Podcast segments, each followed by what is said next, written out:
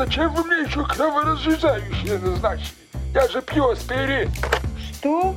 Мои таблетки от давления? Да я их не пью, доктор. Вот у меня сколько лекарств уже от вашего рака. Зачем организм травить? А чувствую я себя хорошо. У меня после красной химии очень сильная одышка, сердце болит, а кардиологи оказываются лечить. Говорят, пусть онколог разбирается. Сил уже никаких нет. Привет! Это «Вам не ко мне» — подкаст, в котором мы снижаем градус недопонимания между онкологами и остальным врачебным миром. Онкологический мир в этом подкасте представляет Ирина Гридина, ординатор-химиотерапевт, резидент Высшей школы онкологии, И Андрей Исаев Апостолов, врач-онколог, руководитель проекта ХСО «Токс». а в гостях у нас Екатерина Кушнарева, врач-кардиолог клиники «Луч» и специалист по кардиотоксичности у онкологических пациентов. Привет! Привет, привет. Привет, расскажи немного о себе. Как меня уже представили, меня зовут Екатерина, я уже несколько лет работаю врачом-кардиологом в онкологической частной клинике «Луч». На протяжении уже четырех последних лет я активно работаю именно с онкологическими пациентами, как в своей клинической, так и в научной практике. А, Поэтому с этим вопросом сталкиваюсь практически ежедневно и буду очень рада сегодня быть вам полезной и ответить на насущные, интересующие вас вопросы. Их будет немало. Кардиолог, пожалуй, это тот самый врач, с которым онкологам приходится взаимодействовать чаще всего. Практически все наши пациенты имеют ту или иную кардиологическую патологию, и зачастую она является не меньшей угрозой для пациента, чем непосредственно наше онкологическое заболевание. Но и более того, многие из наших методов лечения токсичны для сердца, поэтому Поэтому я сегодня здесь. Иногда одновременное лечение онкологического заболевания и какой-то кардиопатологии становится проблемой не только для лечащего врача, то есть для онколога, но и для пациента. А, И в большинстве случаев э, эту проблему вынужден решать онколог. Не всегда кардиолог под рукой, не всегда пациент готов идти к другому врачу, и не всегда у нас есть время и силы перенаправлять его к другому специалисту. Катя, расскажи про какой-то наиболее запомнившийся тебе случай работы с онкологическим пациентом. Опыта работы очень много, и на самом деле много пациентов, которые заслуживают внимания, но, наверное, самые такие яркие, которые были в моей практике, их было несколько. Одна пациентка, которая на тот момент э, в месте моей работы оперировала тяжелый артальный стеноз. Ей выполнили имплантацию механического клапана, но при этом у этой пациентки на протяжении уже года или даже полутора был выявлен рак молочной железы, который она наотрез отказывалась лечить. Вот от слова совсем, никакими ни уговорами, ни заклинаниями никак ее невозможно было на это направить. Я просматривала уже после этого ее обращение к нам в центр после, она так и не дошла до онкологов, так свою молочную железу лечить не стала. На самом деле пациентам иногда от сердечно-сосудистой патологии гораздо хуже, плохо переносят нагрузки, бытовую какую-то свою обыденную жизнь, потому что если мы говорим про тяжелый критический артальный стеноз, на самом деле пациентам нашим очень плохо. Они не могут дойти до кухни, они не могут дойти до туалета без какой-то тяжеленной одышки, плохого самочувствия, они падают в обмороке, теряют сознание и так далее. В то время как молочная железа, да, может не болеть, никак ее не беспокоить. Казалось бы, да, все боятся онкологии, а вот тут вот нет. Да, кардиологию она прекрасно полечила и готова была выполнять все наши рекомендации, а вот онкологии она вот так вот открещивалась просто всеми правдами и неправдами. Как ты думаешь, она просто боялась пойти к онкологу? А, Ты знаешь, когда мы спрашивали про ее мотивы, почему она не хочет, она говорила следующее. Я с этой онкологией уже год живу, и еще 10 лет проживу. То есть вот у нее не было никакого понимания, мне кажется. Может быть, это, знаете, психологическое было какое-то а, отрицание заболевания, болезни своей. Она реально ну, не понимала риски, не понимала последствия. Вот ее ничего физически не беспокоило, и поэтому у нее все ок. Но мне кажется, это было какое-то вот внутреннее отрицание просто болезни, а не там страх лечения, последствий и так далее. Я сталкивалась с ровно противоположной ситуацией, когда у пациента с декомпенсированной сердечной патологией был диагностирован э, рак легкого, при этом он был на совершенно начальной стадии, не представлял ему никакой угрозы. В то же самое время, в связи с его очень тяжелой сердечной патологией, он не мог проходить э, нашего специального противоопухолевого лечения, и мы настойчиво рекомендовали ему обратиться к кардиологу, но этого он не делал, потому что не представлял какой-то действительно... Он не видел Перспективы? ни перспективы, ни угрозы, и он не видел в том, чтобы Мгм. как-то лечиться у кардиолога. Он говорил, ну у меня же рак, почему вы меня от рака не лечите? И тут э, у нас был большой разговор на тему того, что чтобы лечиться от рака, нужно не меньше здоровья, как бы это Да. парадоксально не звучало. Ну, к вопросу о большей канцерофобии, нежели кардиофобии. Даже Ой. термин такой есть вообще, интересно, кардиофобия. Не, не слышала. Вот я сейчас придумала его. знают, да. Может быть, он и есть, но я не встречала. Не буду авторства на него, не буду претендовать на авторство. Дискриминация фобий просто в Да. медицине. Чаще всего первое, с чем сталкивается молодой онколог, ординатор, с точки зрения сердечно-сосудистой патологии, это заполнение бумаг э, со шкалой Харана, э, риск оценки э, тромбоэмболитических осложнений. И для многих молодых врачей это не больше, чем требование ОМС, э, довольно неприятное и скучное, когда ты должен там высчитывать МТС, сейчас смотреть на тромбоциты, а, мгм. заниматься, в общем, всей этой непонятной ерундой, просто потому что она должна быть в истории. Но по правде э, оценка риска тромбоэмболических осложнений, она довольно важна. И часто онколог до первого фатального случая не понимает, насколько это важно.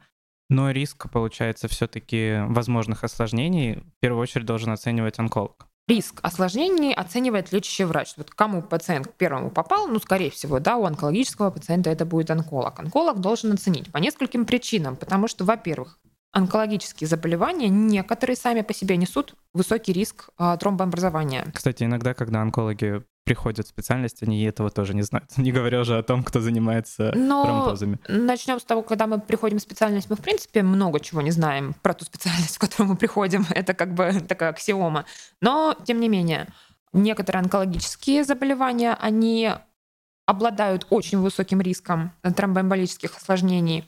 Некоторые препараты значимо повышают риск тромбоэмболических осложнений. И, соответственно, те изменения, которые происходят у пациента на фоне течения онкологического заболевания, они тоже вот складываются вот в такой повышенный риск а, образования тромбозов. На самом деле у нас сейчас из валидированных таких вот э, широко распространенных каких-то вот шкал, да, на которые мы можем опираться по оценке риска тромбозов, это действительно Харана. Но надо понимать, что, во-первых, мы ее оцениваем только у тех пациентов, у которых никогда до этого тромбозов не было, потому что если у пациента когда-то был хоть тромбоз ассоциированный с онкологией, не ассоциирован, он нас автоматически будет пациентом высокого риска. Насколько она идеальна? Нет, она не идеальна.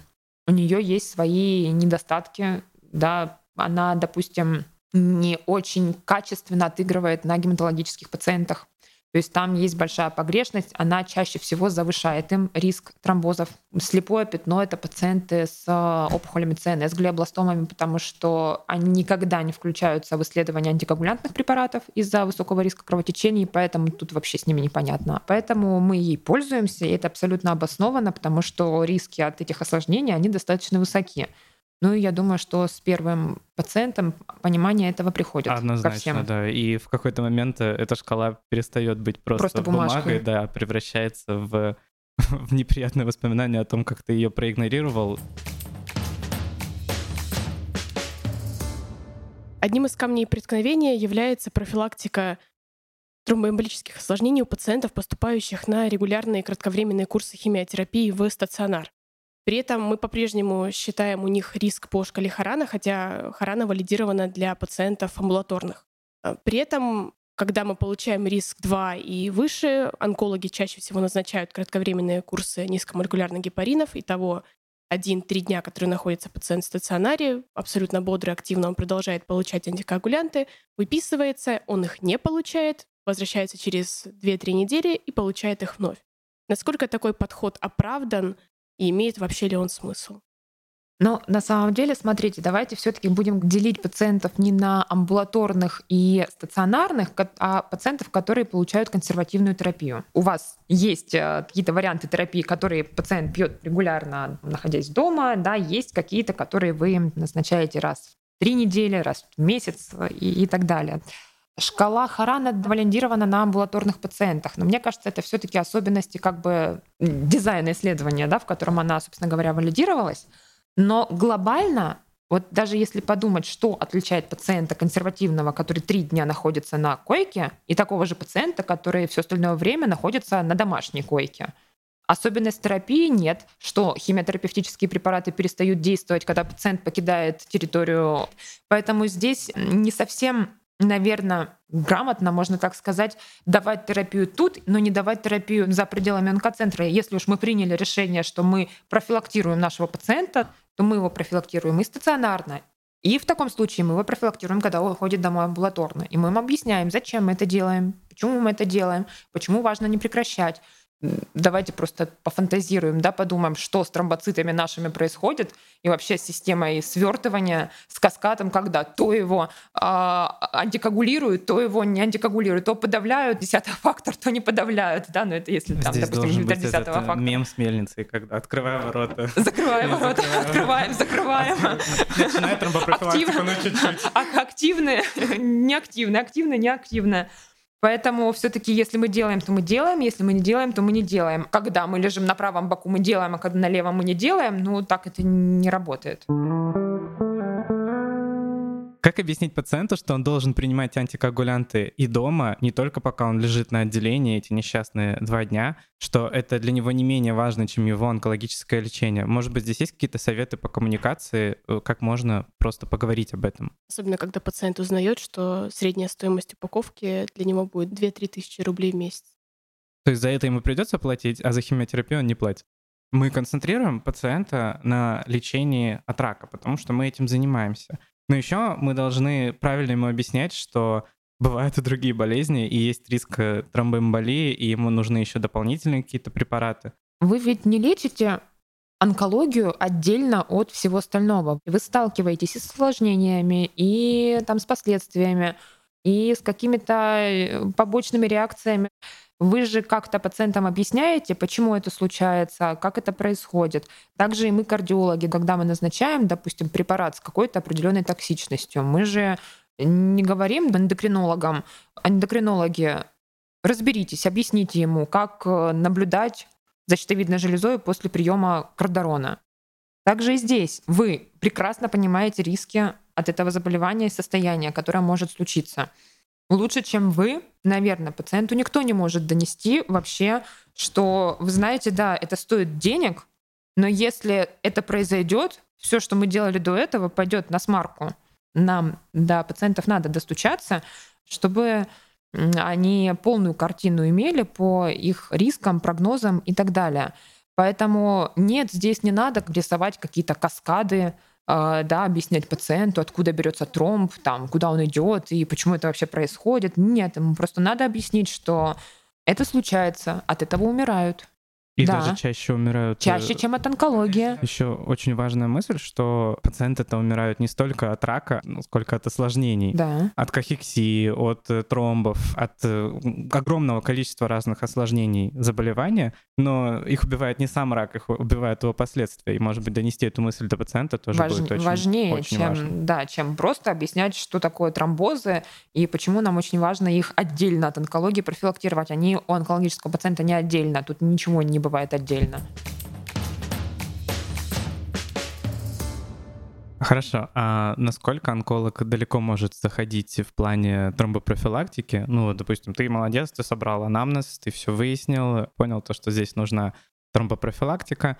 А, вообще, назначение антикоагулянтов, выбор антикоагулянтов — это довольно тоже сложная э, история. Да. Это задача, как ты думаешь, онколога в первую очередь, или все-таки это что-то, что должно решаться вместе с кардиологом? По опыту нашей клиники, да, всегда, когда перед онкологом встает вопрос а, назначения профилактики и выбора препарата, как правило, это звонок мне. Это может быть не полноценная консультация, да, такая дистанционное обсуждение пациента, такой мини-консилиум, что за пациент, что за онкология, локализация, там анамнез, заболевание. Если там ничего не требует какого-то большего моего вмешательства, то мы просто обсуждаем, какие у него есть варианты. Нет такого, что назначение онкологом антикоагулянтной терапии собственноручно, да, чем-то у нас карается. Нет, ну, он, конечно, он должен это сделать. Просто вопрос, если он ответственно, да, и максимально скажем так, осознанно подходит к этому вопросу, то если его вдруг вот малейшее что-то смущает, лучше перестраховаться и проконсультироваться со специалистом. В этом нет ничего такого, потому что, ну, да, все-таки врачи не боги, они не могут знать все и обо всем брать на себя ответственность за там, каждый орган, за каждую патологию и так далее, мы не можем на себя. Ну, это, это нереально. Наверное, не, не существует таких врачей, которые готовы взять на себя все и сразу.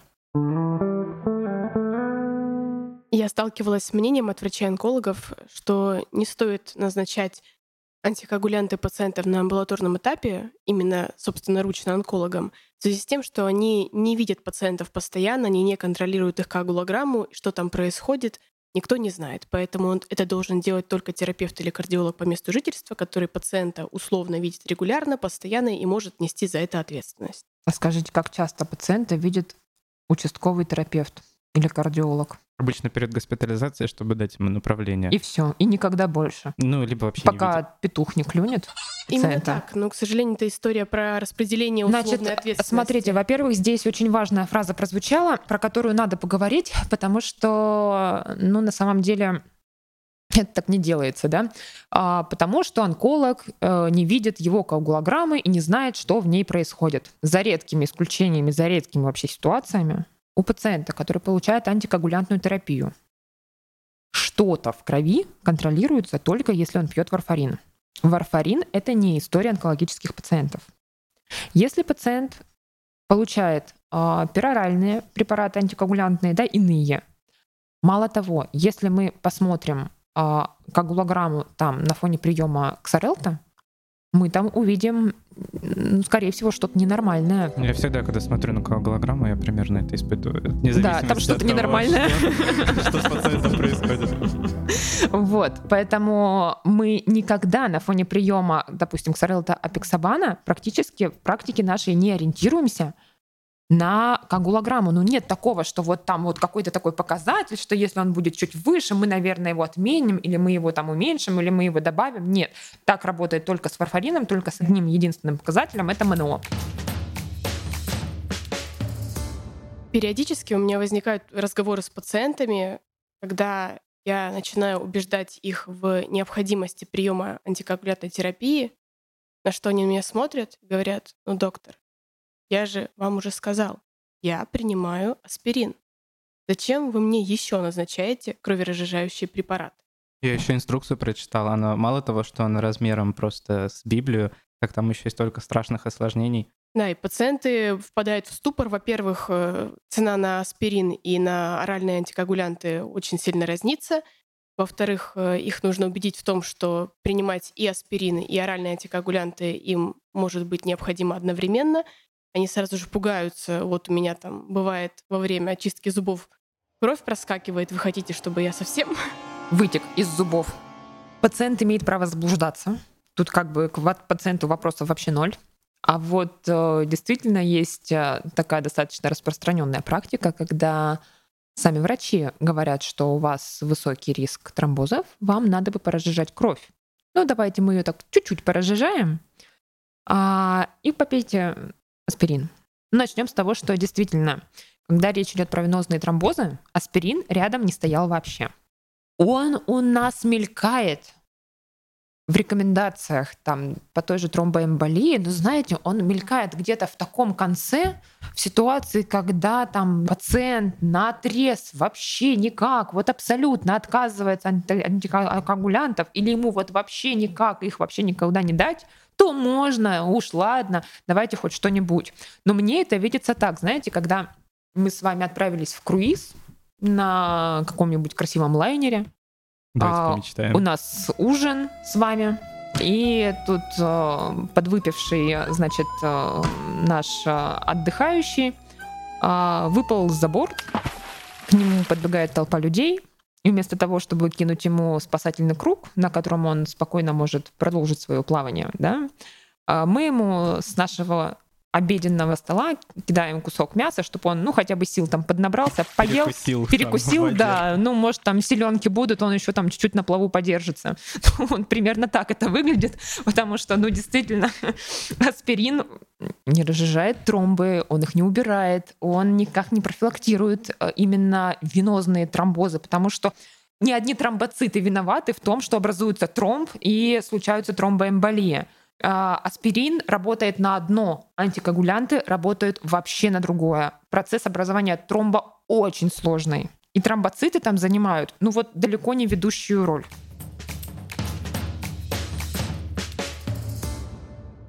Помню, когда я был ординатором, у меня был интересный случай. Я сидел на плановом приеме с одним довольно уважаемым а, онкологом.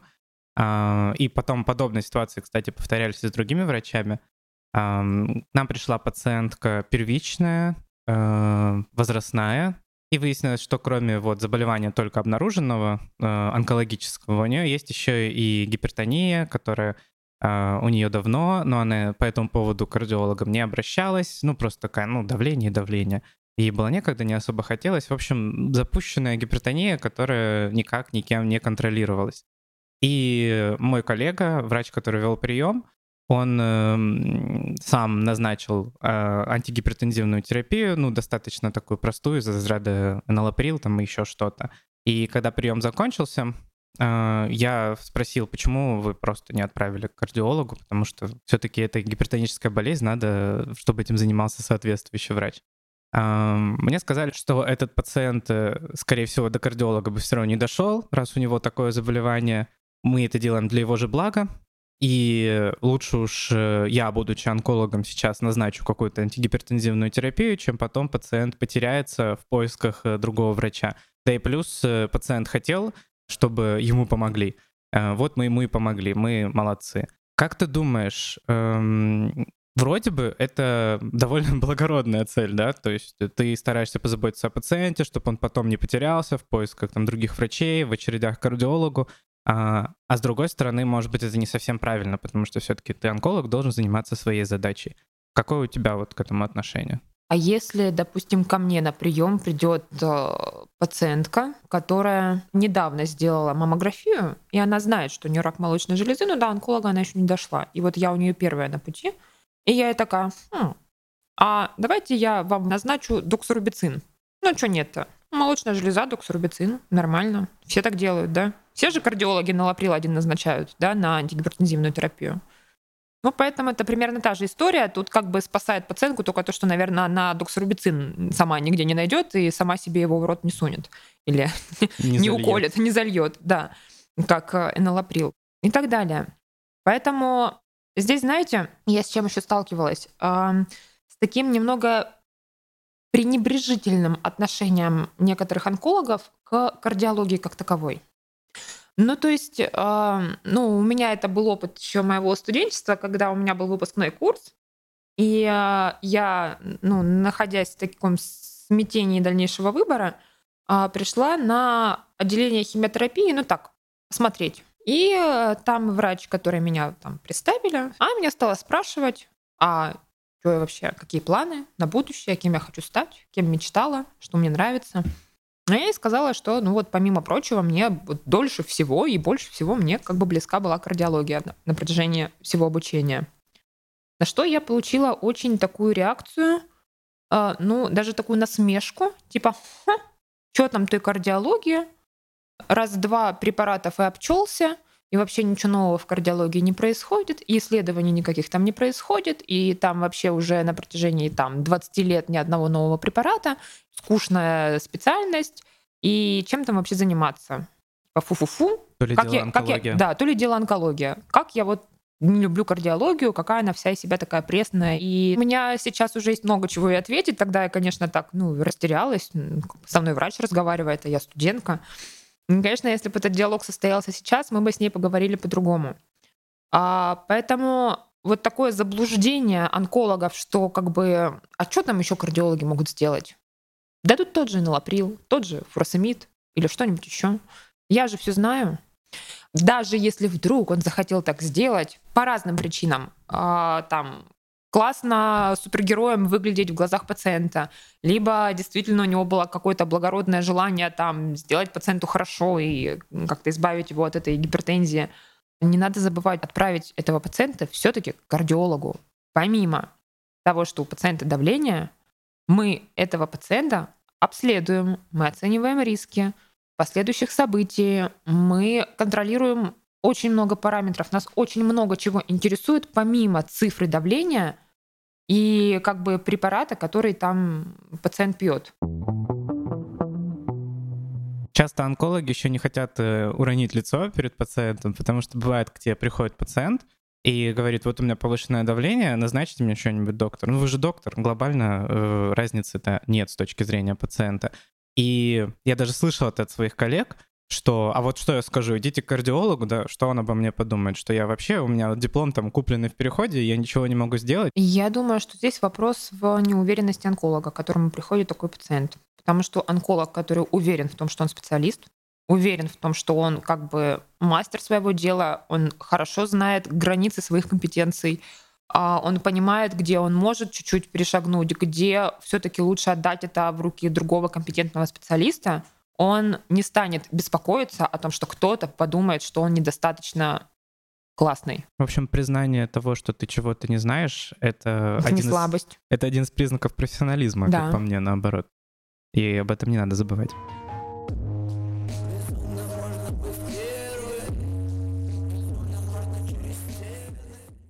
Я сталкивалась с диаметрально противоположной ситуацией, когда онкологи на отрез отказывались вообще что-либо делать с остро возникшей кардиальной ситуацией. Пациент поступил на очередной цикл химиотерапии. В принципе, было известно о том, что у пациента пароксизмальная форма фибрилляции предсердий. Э, срывы ритма случались раз в несколько месяцев. Пациент не находился на постоянной антикоагулянтной терапии. Никакой антиритмической терапии он также не получал. И прямо в день перед началом химиотерапии у него происходит очередной срыв ритма, на что онкологи развели руками и сказали, ну, выписываем. И, собственно, на этом история закончилась. Я рассказываю об этом, потому что лично у меня немного другое отношение к этому, и конкретно в этой ситуации я не согласна с той тактикой, которая была выбрана. А что бы вы сделали? Я бы попыталась восстановить ритм. Как? Совместно с кардиологом. А если у вас его нет? Позвонить знакомому кардиологу. Значит, ну, во-первых, у меня вопрос первый. К вам пациент пришел первый раз? На первое введение химиотерапевтического препарата, либо он сколько-то уже его получил? Нет, пациент уже какой-то очередной цикл получал, при этом срыв ритма произошел впервые тогда, в нашем отделении. Тогда в таком случае промах был гораздо раньше промах был на том этапе, когда к вам пришел пациент, у которого фибрилляция предсердий, которую он никак не контролирует и никак не лечит. Почему тогда не возникло вопроса, а можем ли мы пациенту с проксимальной фибрилляцией давать такую-то химиотерапию? Я не считаю, что онколог сам должен что-то делать с фибрилляцией предсердий, которая случилась у него на отделении. Начнем с того, что Любой впервые возникший эпизод фибрилляции предсердий требует госпитализации. Вот если никогда в жизни пациент про него не знал, вы ее не видели, и вот первый раз у вас случилось, это госпитализация, чтобы выяснить, потому что могут быть более серьезные тактики по восстановлению этого ритма. А если это пациент с давней пароксизмальной фибрилляцией, она как бы, ну его беспокоит, вот как вы говорите, ритм я чувствую, что перебивается, но как бы не то, чтобы он его в остальном сильно ограничивает, да, он не теряет в переносимости физических нагрузок, у него нету там головокружений, падений каких-то в обмороки и так далее. У нас есть тут время консервативно плавно, постепенно попробовать привести этого пациента к обычному нормальному ритму, уменьшить частоту возникновения этих пароксизмов. Если бы речь шла про гемодинамическую нестабильную ситуацию, когда пациенту реально плохо, ну, конечно, онколог должен что-то решать, он на улицу пациента такого не отправит. Ну, то есть, либо это действительно реаниматолог что-то с этим как бы вам подскажет, поможет, либо а, вы вызываете скорую, регоспитализируете его уже в профильный стационар, где ему могут помочь с этим. А, но с таким пароксизмом я не считаю, что онколог должен был самостоятельно что-то делать. Неправильно, что он его вовремя не отправил к кардиологу, неправильно, что он в этот момент при выписке не отправил его к кардиологу, но я не согласна, что э, там онколог должен был сам назначать те же бета-блокаторы, кардарон, либо делать тем более электрическую кардиоверсию. Получается, онколог э, должен обеспечить, да, вот эту передачу пациента от себя к кардиологу, сделать э, минимально травматичной для пациента, а, учесть вот все эти факторы, но при этом не брать на себя но полностью у нас все лечение. всегда в медицине есть такая проблема преемственности пациентов. Когда мы передаем от э, участкового онколога там, в какой-то диспансер, когда мы передаем от химиотерапевту, хирургу и так далее. Вот на каждом этом этапе передачи мы должны обеспечить следующему специалисту и пациенту максимально полное понимание того, что происходит дальше, что будет дальше, как оно будет дальше, там, с кем он будет иметь контакт, почему это важно, как это повлияет на нашу тактику онкологическую и так далее. Это бывает трудно для онколога. Пациент пришел, он э, собрал кипу документов, он собрался на цикл химиотерапии, он морально к этому готов. А тут по непонятным для него причинам, потому что, да, что-то там ходят, врачи обсуждают, ему говорят, что химиотерапии сегодня не будет, мы тебе сегодняшним днем выписываем, отправляйся к кардиологу. Иногда онкологу сложно эту информацию донести, и пациенту сложно понять, что бы ты посоветовала онкологу, э, как донести до пациента информацию о том, что э, ему нужен другой специалист, и, к сожалению, сейчас, прямо сейчас, провести химиотерапию нельзя, ее нужно отложить. Ну вот, допустим, те крупные стационары, диспансеры, в которых, ну, у нас сейчас другого опыта не будет, но работали вы. Нигде не было консультирующего терапевта или кардиолога? Вообще нигде и никак? Были, конечно. Так, а в чем проблема на этого пациента пригласить хотя бы консультирующего терапевта? Это именно то, о чем я и хотела сказать. Меня в этой ситуации крайне беспокоит то, что пациент уже подготовился к нашей госпитализации, мы его выписываем, отправляем к кардиологу. Он как-то свой вопрос решит, там, может быть, с госпитализацией, может быть, в амбулаторном режиме. Он опять будет готовиться к нашей госпитализации для того, чтобы опять к нам лечь и, возможно, наконец-таки получить свой этот цикл химиотерапии при том, что он в этот момент у нас на койке находится в высокоспециализированном учреждении, где есть, э, если не кардиолог, то хотя бы терапевт, где есть реаниматолог, где есть какой-то базовый перечень препаратов. Я ни в коем случае не хочу сказать, что онколог должен или там вправе как-то самостоятельно решать эту ситуацию. Но максимально не хочется дополнительно нагружать пациента вот этими бюрократическими перемещениями от врача к врачу, если здесь на койке мы можем либо созвониться, либо пригласить э, терапевта-кардиолога и подумать, как мы можем сейчас помочь пациенту. Действительно, в ситуации, когда есть возможность помочь, когда есть терапевт, либо даже кардиолог, есть реаниматолог, есть препараты и возможности, чтобы провести консилиум и принять взвешенное решение, почему бы его не принять? А онколог выписывает почему? Потому что он просто не хочет этим заниматься — или просто потому, что в отделении заведено правило койки не занимать дольше положенных там трех дней, которые отводятся, которые оплачиваются ОМС, онкологическому центру. Если как бы ну, было просто лень этим заниматься, ну вот как бы я умываю руки, ну да, это немножко ну, возможно, такое халатное отношение к пациенту. И вот Тут надо поговорить уже как бы не со мной, почему так произошло. Если это какие-то вопросы административного характера, тут тоже как бы надо не со мной их решать, а уже с администрацией конкретного центра. Почему вот у нас такие ситуации часто, почему они так часто происходят? Давайте подумаем, как мы можем а, улучшить коммуникацию, наладить э, систему консилиумов, возможности там какого-то выделения коек под другой профиль. А, хорошо, давай подытожим. Получается, при любой возможности лучше делегировать, лучше делать это официально, лучше взаимодействовать с кардиологом и все такие вопросы смежные решать вместе. Но что если ты работаешь онкологом в ЦАОПе где-нибудь в городе Нижние Черенцы, и у вас в ЦАОПе нет ни терапевта, там, ни кардиолога, один в отпуске, другого не могут найти там уже полгода, и ты можешь этого пациента отправить э, с койки со своей амбулаторной, да, на которой ты должен был провести химиотерапию, отправить кардиологу, но ты знаешь, что он будет искать его очень долго. Он будет сидеть в огромных очередях, он будет э, бесконечно блуждать в поисках этого врача, и, скорее всего, ему за это время станет хуже не только с точки зрения его кардиопатологии, а с точки зрения его онкологической патологии.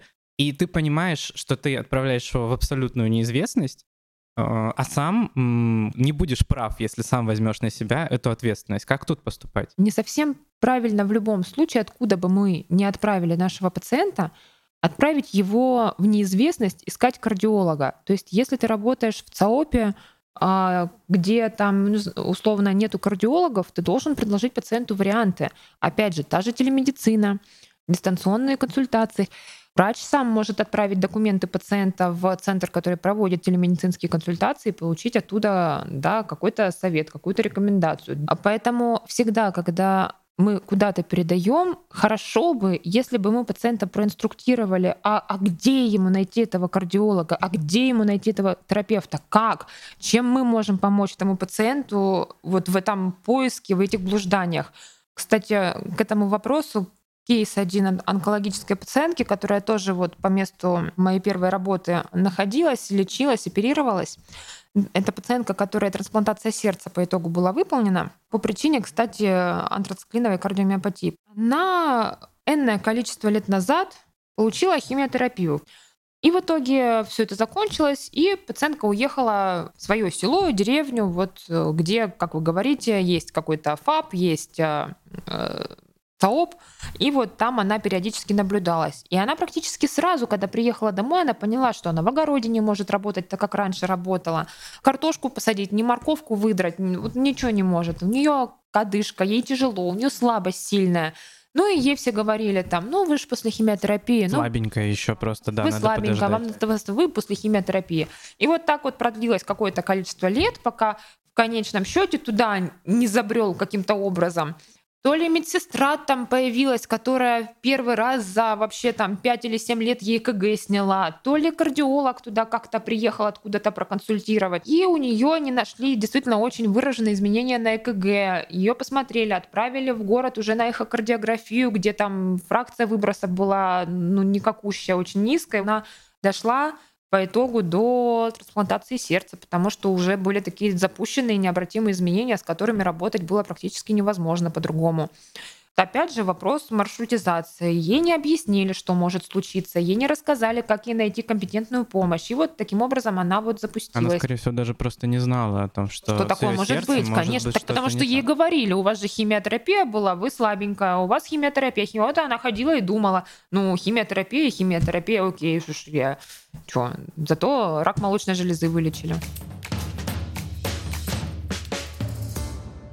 Скажи, что бесит кардиолога в работе с онкологом? И что онкологи должны в себе поменять, чтобы контакт с кардиологами у них был более качественным и приятным для обеих сторон? Ну, наверное, тем онкологам, которые так думают, перестать думать, что кардиология — это ерунда, и что кардиологи только и занимаются тем, что назначают один энолаприл всем Аспирин подряд. еще А, аспирин еще, да, точно. И э, вообще, наверное, согласовывать с кардиологами кардиопротективные схемы и методики, которые они назначают. Я понимаю, что у нас еще и система как бы нашего обязательного страхования, которая нас на коротком поводке держит, вносит свои иногда очень парадоксальные коррективы в наши э, схемы лечения и назначения. В таком случае, если мы понимаем, что ни вы, ни кардиолог с этим не согласны, надо как-то с пациентом это тоже проговаривать. Если у нас, допустим, нет выхода, если нас оштрафуют, если мы что-то не пропишем в выписке, но мы головой понимаем, что на самом-то деле этому пациенту это не надо, и, может быть, даже ему хуже станет из-за того, что он будет соблюдать данную рекомендацию, то мы с пациентом это как-то должны проговорить. А что делать с теми кардиологами, которые такое реально случается? Как будто немного побаиваются онкологических пациентов, э, с трудом и нехотя берутся за работу с ними. Как бы ты с ними поговорила, чтобы ты им посоветовала? Иногда это отталкивает онкологов, и ему проще самому уже все решить, чем спорить с кардиологом, который такой, у него же онкология, я не хочу. Я в таких ситуациях всегда вспоминаю фразу, которую я услышала не от онколога и не от кардиолога. Это была фраза, сказанная акушером-гинекологом. Она сказала следующее. Мы, акушеры-гинекологи, боимся пациенток с кардиологическими заболеваниями так же сильно, как кардиологи боятся онкологических пациентов. Почему это происходит? Потому что у нас, к сожалению, вопросам кардиоонкологии уделяется очень мало внимания. Я, когда выпустилась из университета, даже такого слова не знала. Я даже не знала, что вообще кто-то этим занимается, и это как-то вот присутствует в медицине и в кардиологии в частности. Потому что даже среди образовательных лекций, которые читались под названием «Кардиоонкология», нам читали про что? Как думаете? Не знаю, продукт сорбицин. Я очень ждала, что мне расскажут на этой лекции что-нибудь про доктора Рубицин хотя бы, но на лекции под грифом кардиоонкология нам читали про опухоли. Про миксомы. Да, про опухоли сердца, да, а, ангиосаркомы, миксомы и так далее. Вот и это как бы была кардиоонкология в рамках Они моего учли образовательного не пути. ту часть в этом слове, не, не кардио, а не, не то, не то немножко. На там всяких конгрессах профессиональных, как правило, есть одна секция, посвященная кардиоонкологии. Но на протяжении многих лет ничего, кроме доксорубицина, там не читали. Ну, на конгрессах всегда так, кто чем научно занимается, а наукой не занимаются вот обо всем, да, в целях там просветить всех сразу, так что всем попроще было жить. Нет, науку копают обычно в какое-то очень э, узкое направление. То есть если это доксорубициномолочная железа, там будут э, кардиопротекторы исследовать, там схемы терапии, схемы диагностики исследовать, но в этом ключе. А как бы всего-то гораздо больше.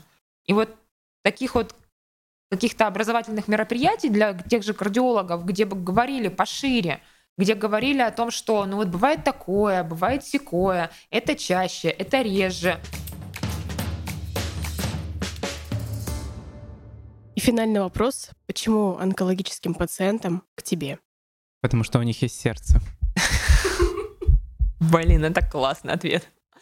Потому что кардиология как бы об этом мало, может быть, не говорилось в сравнении с онкологией. Она не менее опасна, она не менее зачастую неприятна, чем онкология.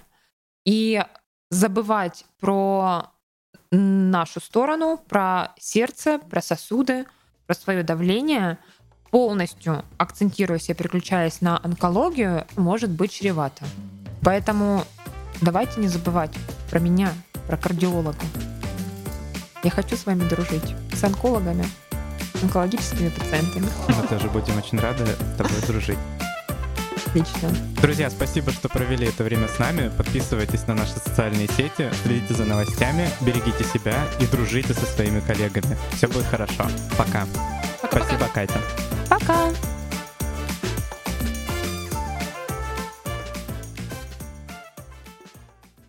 Всегда рада. Тоже скажи что-нибудь. Для, Ну, давай. для меня, для меня, Попрощайся с тетей. С тетей?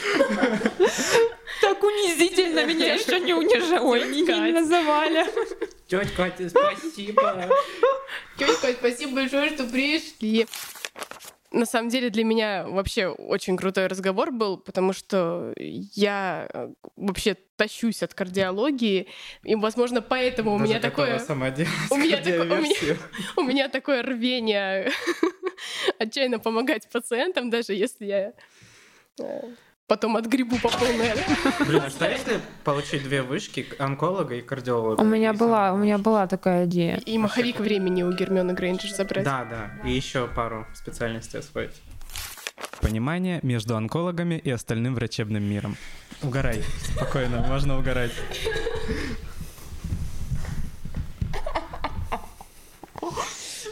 Это было прекрасно, простите. Ожидал. Обращайтесь. Проведу корпоративы, могу быть аниматором. Свадьба, похорон, корпоратив. Да. Привет, это ваша свадьба.